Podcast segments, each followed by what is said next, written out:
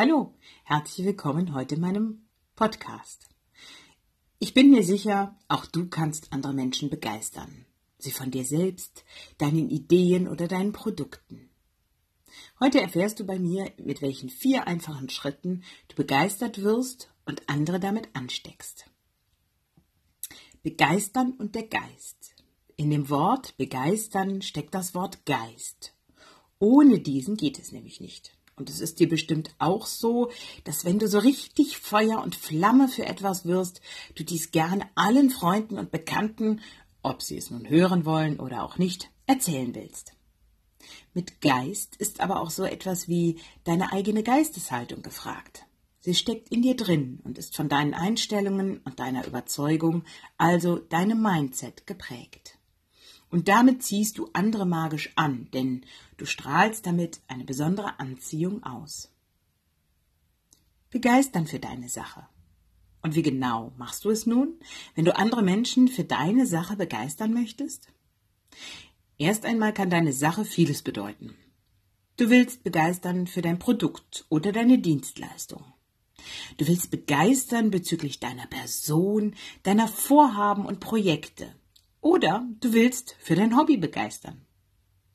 Deine Sache ist also etwas, das du mental stark in den Fokus stellst und so sehr magst, dass es dich selbst am meisten begeistert und du jedem Menschen davon erzählen willst. Was gehört nun alles zur Begeisterung? Energie und Emotionen sowie dein Bewusstsein für die Sache, die dich so sehr begeistert.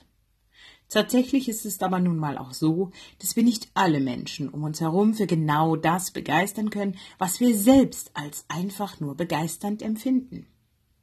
Du kannst also nur geben, was du hast. Deswegen geht Begeisterung, wie alles andere auch, eben von dir selbst aus. Bist du also grundsätzlich nicht begeistert, ist es also auch sonst niemand um dich herum. In vier einfachen Schritten kannst du auch begeistern. Schauen wir uns also an, was du tun kannst, um andere zu begeistern. Also die erste Antwort ist ja schon da. Begeistere dich selbst.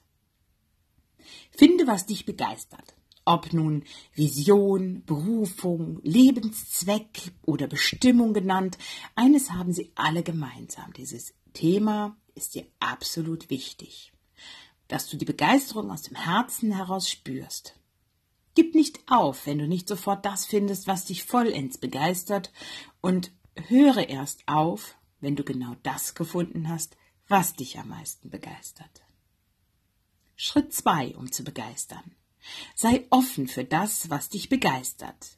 Viele Menschen spüren ab und zu sogar mal Begeisterung für sich selbst und für ihre Ideen.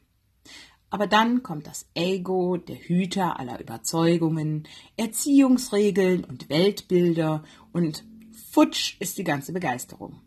Frage dich also, wie du trotz deinem Ego deine Begeisterung nicht schmälern wirst.